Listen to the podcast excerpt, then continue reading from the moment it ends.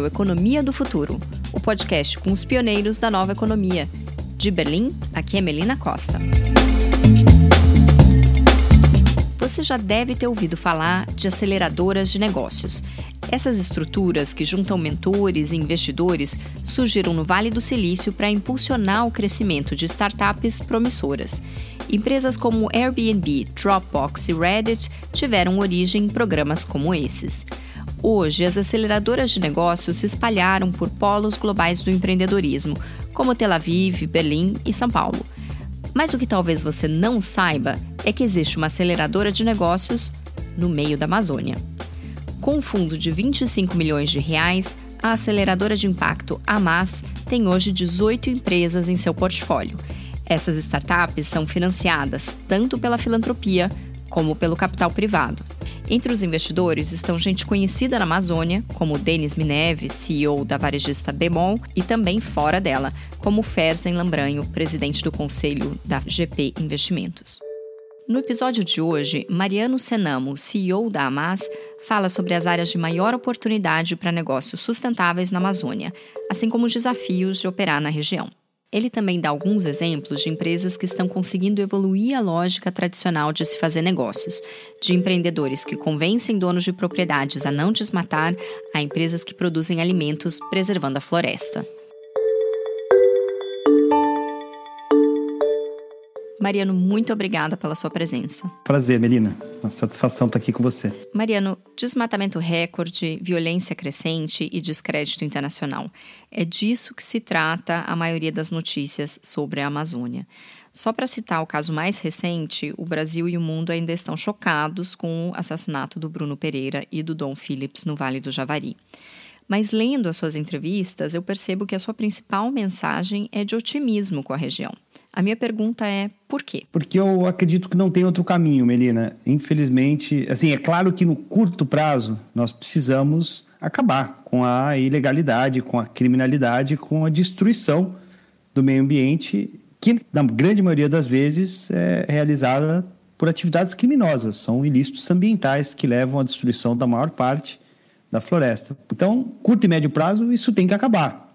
Da mesma forma como tem que acabar a favela nos morros do Rio de Janeiro, por exemplo. Mas é uma atividade complexa, né? Que demanda muita vontade política, especialmente quando a parte do desmatamento que não vem somente de atividades criminosas, tem uma parte do desmatamento que envolve necessidades sociais, né? Então, a região mais pobre do Brasil, com piores problemas sociais, é a região amazônica. A primeira camada do, do desmatamento, do combate à, à, criminalidade, ela tem que ser feita pelo governo e assim é, é condição básica para tudo que a gente possa esperar para um futuro na Amazônia. Mas eu gosto de olhar a segunda camada, que é a camada que vai responder o que fazer. Né? Então, uma vez retirada essa fatia de ilegalidade e crime, qual é a economia que vai substituir hoje uma economia que é não é boa, né? Se você analisar em grandes números, você tem a mineração no Pará, você tem a Zona Franca em Manaus, uma economia muito urbana, e você tem um pouquinho aqui lá, né, agronegócio muito forte em Rondônia e Mato Grosso, e você tem um pouquinho aqui lá de algumas outras atividades. Então, olhando estrategicamente para o Brasil, eu acho que o único caminho que nós temos, e é um caminho sentido a prosperidade, a um futuro melhor para o nosso país, é de conseguir conservar a floresta amazônica, que é a nossa maior riqueza, gerando renda, de fato. Então, acho que poucos países no mundo concentram a capacidade e as condições naturais que propiciam produzir alimentos para o mundo de uma forma sustentável, de uma forma que não gere grandes emissões de carbono. Mas para isso, nós temos que investir a longo prazo. Eu gosto de comparar com quando o Brasil resolveu investir na aviação internacional, que é uma empresa, a Embraer, de construção de, de, de aviões, aeronáutica. E o retorno veio muito longo prazo. Mariano, entre alguns setores da economia brasileira, ainda está presente essa ideia de que a Amazônia é um tesouro do Brasil, mas que para extrair valor econômico dessa região é preciso, entre aspas, desenvolvê-la. É essa visão que justificou projetos como a Transamazônica nos anos 70 e que ainda justifica a grilagem de terras. De forma geral, a maior parte da atual atividade econômica da Amazônia não oferece soluções para os problemas da floresta. Né? A gente está falando de mineração, agropecuária, é, geração de energia hidrelétrica e da Zona Franca de Manaus. Você poderia explicar, assim, de que forma a floresta em pé pode ser mais valiosa? É, quais que são as atividades que representam real potencial para o desenvolvimento sustentável dessa região? Primeiro, só dizer que também existem atividades boas, tá? Em relação à mineração, agropecuária. A Zona Franca, acho que ela tem uma importância fundamental para esse futuro que eu enxergo para a Amazônia. Tá? É que são negócios da economia tradicional, não são negócios que vão realmente gerar renda para as populações que hoje estão ali no limite da pobreza decididos se derrubam a floresta ou se seguem pobres. Olhando quais são essas atividades, olha, eu não vou ter uma resposta completa, até porque está justamente aí a raiz do problema. Nós não investimos em conhecer e explorar melhor as riquezas da floresta do ponto de vista de negócio. Existem, obviamente, alguns produtos óbvios. Então, a piscicultura é uma atividade que eu acho que a gente devia estar produzindo pirarucu e competindo pelo mercado internacional de, de, de peixes junto com a tilápia ou com o salmão, que são espécies de fora do Brasil, que hoje, inclusive, o Brasil produz muita tilápia, poderia estar produzindo pirarucu, que é uma carne mais gostosa, mais nutritiva, mas que não foi ainda é, domesticada, não é uma cultura que nós aprendemos a tornar ela eficiente e competitiva. Madeira, sem dúvida, o manejo florestal sustentável, quando se olha para a madeira da Amazônia, infelizmente, a grande maioria da madeira que sai da região é desmatada de maneira ilegal e predatória, mas existem formas, existem boas empresas que trabalham com manejo sustentável, o que para a floresta é muito bom. Açaí, sem dúvida, né, tá, é, já mostrou que tem um potencial enorme. É hoje dessas culturas exclusivamente amazônicas, né, junto com o cacau, são as duas mais promissoras e que estão crescendo muito bem. Além disso, tem muitas outras, se explorar na área de fármacos e cosméticos, tem produtos, a Copaíba é um produto que está crescendo muito no no mercado, pouca gente conhecia ela há 10 anos e hoje ela vem crescendo, não só em aplicação direta em fitoterápicos e óleos essenciais, mas também como insumo para anti-inflamatório, pomadas. Tem o carbono, né? Então, eu acho que os serviços ambientais, em especial carbono, visto a necessidade que hoje o mundo enfrenta de reduzir as emissões de carbono, o Brasil poderia transformar o problema numa solução e usar os créditos de carbono que já estão sendo gerados, tem vários projetos muito interessantes, nós mesmos desenvolvemos alguns desses projetos e usar isso como alavanca. Então, o investimento necessário para desenvolver esse negócio que vai explorar outras riquezas e outros produtos da floresta vem da venda de créditos de carbono. Mas só para dizer que a gente tem muito ainda a conhecer, tem muito ainda a explorar. E essa nova economia só vai ser construída com um pouco mais de ambição e com visão de longo prazo. Não vai ter uma bala de prata, não vai ter um unicórnio da floresta que vai surgir em um ano. Mariana, eu queria entrar agora num ponto que é o seguinte, assim, talvez poucos se lembrem, mas até os anos 40 o Brasil era importador de alimentos. Hoje o Brasil é responsável pela segurança alimentar de 10% dos humanos do planeta. É um dos maiores exportadores de commodities agrícolas do mundo. A, a, virada se deu graças ao desenvolvimento de algumas culturas, como a soja, por exemplo, cana-de-açúcar. É, culturas amazônicas, né, como açaí, castanha, cacau, é, tem um potencial semelhante para a economia brasileira? Colocaria a resposta em, em, duas frentes. A primeira, sim, eu acredito que temos potencial de uma meia dúzia de produtos aí, dentre os que eu falei, que possam sim revolucionar a alimentação mundo afora. Né? O açaí já está provando isso. O consumo de açaí não para de crescer no mundo e, e, realmente é uma fruta boa, igual assim, blueberry um dia é, virou uma febre nos Estados Unidos, há 50 anos atrás, o açaí tenho certeza que vai virar essa febre, já virou essa febre, vai continuar crescendo nos próximos anos. Mas além desse caminho, eu acho que nós temos um potencial muito interessante também de produzir essas culturas que nós já desenvolvemos em outras regiões do país e que estão migrando para a região amazônica de forma sustentável, sem desmatar, sem derrubar a floresta. Ah, o potencial de sistemas agroflorestais, né, e a gente tem pelo menos duas startups muito promissoras hoje no nosso portfólio, estão mostrando que você consegue produzir mais com melhor qualidade, sem defensivo químico, aproveitando as condições de chuva, solo e sol que existe na região amazônica. Então,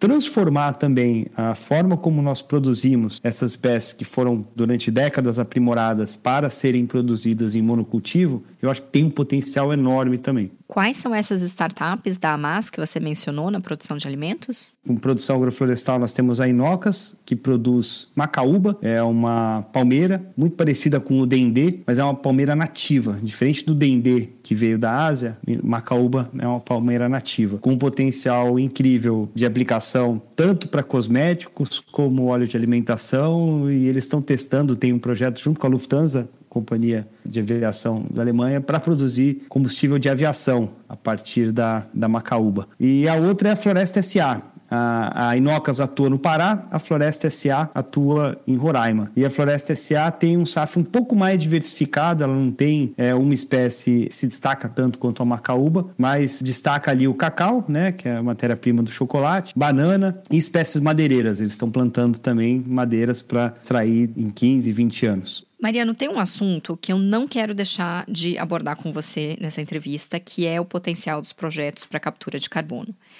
É, eu tenho a impressão de que está acontecendo uma corrida ao ouro, né? Ainda eu observo aqui em Berlim, as pessoas é, que sabem que eu sou brasileira, tá todo mundo perguntando onde é que, onde é que se consegue projetos de, de boa qualidade é, para capturar carbono no Brasil. E tem todo tipo de esforço para tornar esse um mercado cada vez mais sofisticado, inclusive tornar um mercado mais líquido, mais atraente para todo tipo de investidores. Enfim, até 2030, a demanda por crédito de carbono deve crescer em 15 vezes. Né? O preço desses ativos deve aumentar dramaticamente, puxado principalmente pelos comprometimentos de net zero das corporações. Mariano, me conta um pouco o que, que você está vendo em loco, né? Como é que se caracteriza essa, essa corrida pelo mercado de carbono na Amazônia? Olha, está acontecendo exatamente o que você descreve, Melina. Eu acho que gente está passando por um momento muito interessante, extremamente promissor, que pode, de fato, gerar essa alavanca que poucas vezes acontece. Eu, na minha história profissional, nunca vi um potencial de se utilizar um mecanismo direcionado pelo setor privado que possa fazer uma mudança tão transformadora. Nós já tivemos ciclos onde o Brasil foi o país que mais reduziu emissões de carbono em todo o mundo, especialmente entre 2006 e 2011, nós tivemos um sucesso na redução do desmatamento da Amazônia que reduziu gigatoneladas de carbono para a atmosfera e foi mais do que qualquer país rico conseguiu fazer foi um movimento coordenado, né, liderado pelo, pelo nosso governo, que tinha né, uma orientação política muito favorável a isso naquele momento. Mas nós vemos, especialmente nesse momento, que esse tipo de política ela muda muito rapidamente. Então, infelizmente, nós temos essa inconstância. Né? Troca o presidente, muda completamente a política, a gente derruba de novo a floresta e queima tudo aquilo que nós geramos de redução ou de crédito de carbono, né, que é o termo que se usa, no passado. Agora, quando o movimento é direcionado pelo setor privado, por empresas, eu sinto um pouco mais de compromisso a longo prazo. Então, é uma dinâmica econômica. Eu, desde pequeno, aprendi que fogo se combate com fogo. Então, se a origem do desmatamento na Amazônia ela é econômica, nós precisamos combater a origem econômica do desmatamento com uma ferramenta econômica. E o mercado de carbono tem um potencial enorme para fazer isso acontecer. Nós fizemos recentemente um mapeamento de quantos projetos estão em desenvolvimento na Amazônia brasileira. A estimativa para o Brasil é que até 2030, o número que eu tenho é que o Brasil poderia gerar um volume de transações entre 2 e 6 bilhões de dólares. Hoje existem 51 projetos em desenvolvimento é, em diversos estágios é, no Brasil. Só na Amazônia, você tem 75% desses projetos, dos quais a grande maioria é de carbono florestal. A grande diferença que aconteceu em relação a outros períodos do mercado de carbono é que esse mercado não está sendo criado por um, que nem foi o protocolo de Kyoto, por um acordo político, né? E acordos políticos, eles infelizmente, eles vão, voltam, retrocedem. Aqui, no caso, a gente vê uma demanda crescente por créditos de carbono porque existe uma pressão muito forte da sociedade, é, de clientes, de consumidores de grandes empresas e também de investidores, de acionistas dessas empresas, para que, as, que essas empresas tomem medidas concretas de reduzir suas emissões e, onde não for possível reduzir, compensar suas emissões. Estamos passando um momento muito especial porque, junto com a crise climática, as pessoas estão vendo a crise que o Brasil está passando e um descontrole completo, novamente, de destruição da floresta. Então, como está evidente que via pressão governamental pouca coisa vai mudar, as empresas querem fazer alguma coisa. E o mecanismo de crédito de carbono ele conecta muito fácil a necessidade que a empresa tem de prestar conta para os seus acionistas e para os seus clientes que ele está fazendo alguma coisa em relação à sua própria cadeia, vai estar também ajudando a conservar a floresta amazônica, a reduzir as emissões na região. Então, por isso que está esse boom e está realmente é, muito grande.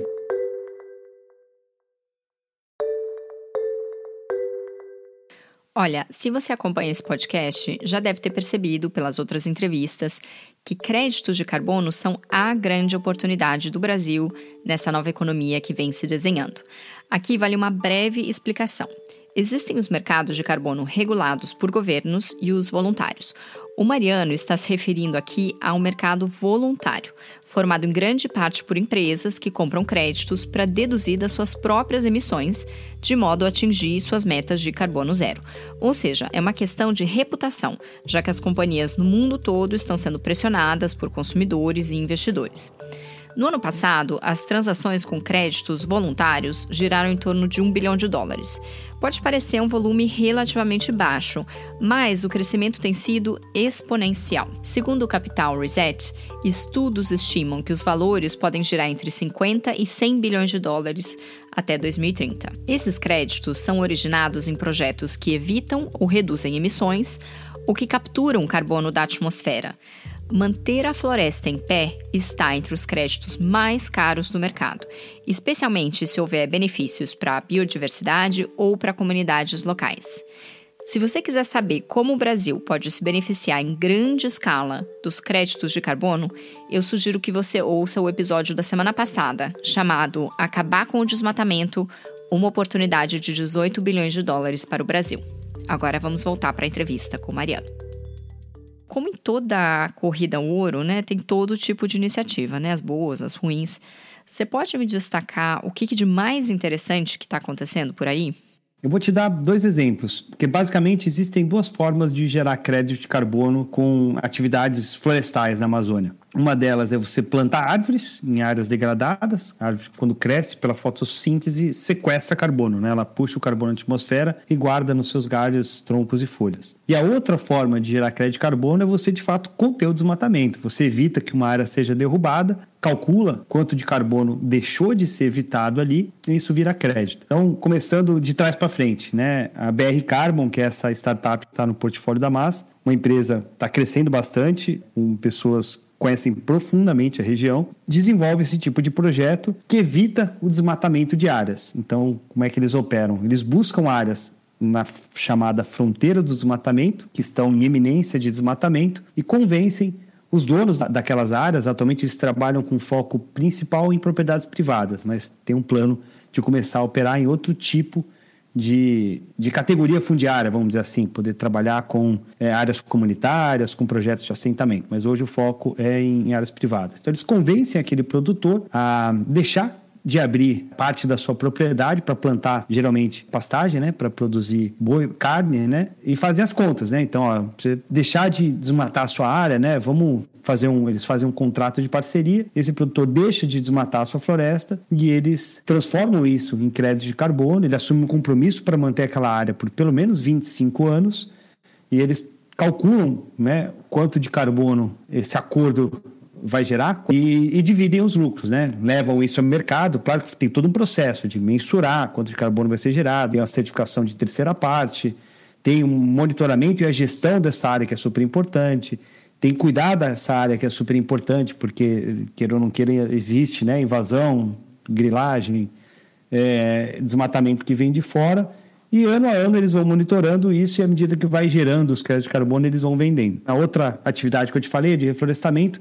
E essa empresa é a Amazônia Agroflorestal, dona do Café Apuí. E o Café Apuí é um projeto muito bacana, acontece no sul do Amazonas. E basicamente o que a gente faz é fomentar pequenos produtores, especialmente assentados rurais, agricultores familiares, a recuperar áreas que eles derrubaram para produzir pecuária, produzindo é, agrofloresta. E aí o carro-chefe é o café. Nós fazemos essa implantação da área sem custo nenhum para o produtor e nos comprometemos a comprar o café com preço diferenciado. Café é produzido com certificação orgânica, então não tem defensivos químicos, e nós vendemos esse café no mercado. Aí você deve perguntar, poxa, se funciona tão bem, por que que não tem mais? Porque não é tão fácil. O custo de implantação no sistema agroflorestal é maior do que você produzir café em monocultura. É aí que entra o crédito de carbono. A gente calcula quanto de carbono nós geramos ao reflorestar essas áreas e o crédito de carbono é quem financia a implantação dos SAFs, como a gente chama, né? Que é o café no meio das é, café com árvores nativas. E isso sai custo zero para o produtor. Então o carbono junto com o café custeiam a atividade e a gente está crescendo bastante. Acabamos de receber investimento de 10 milhões de reais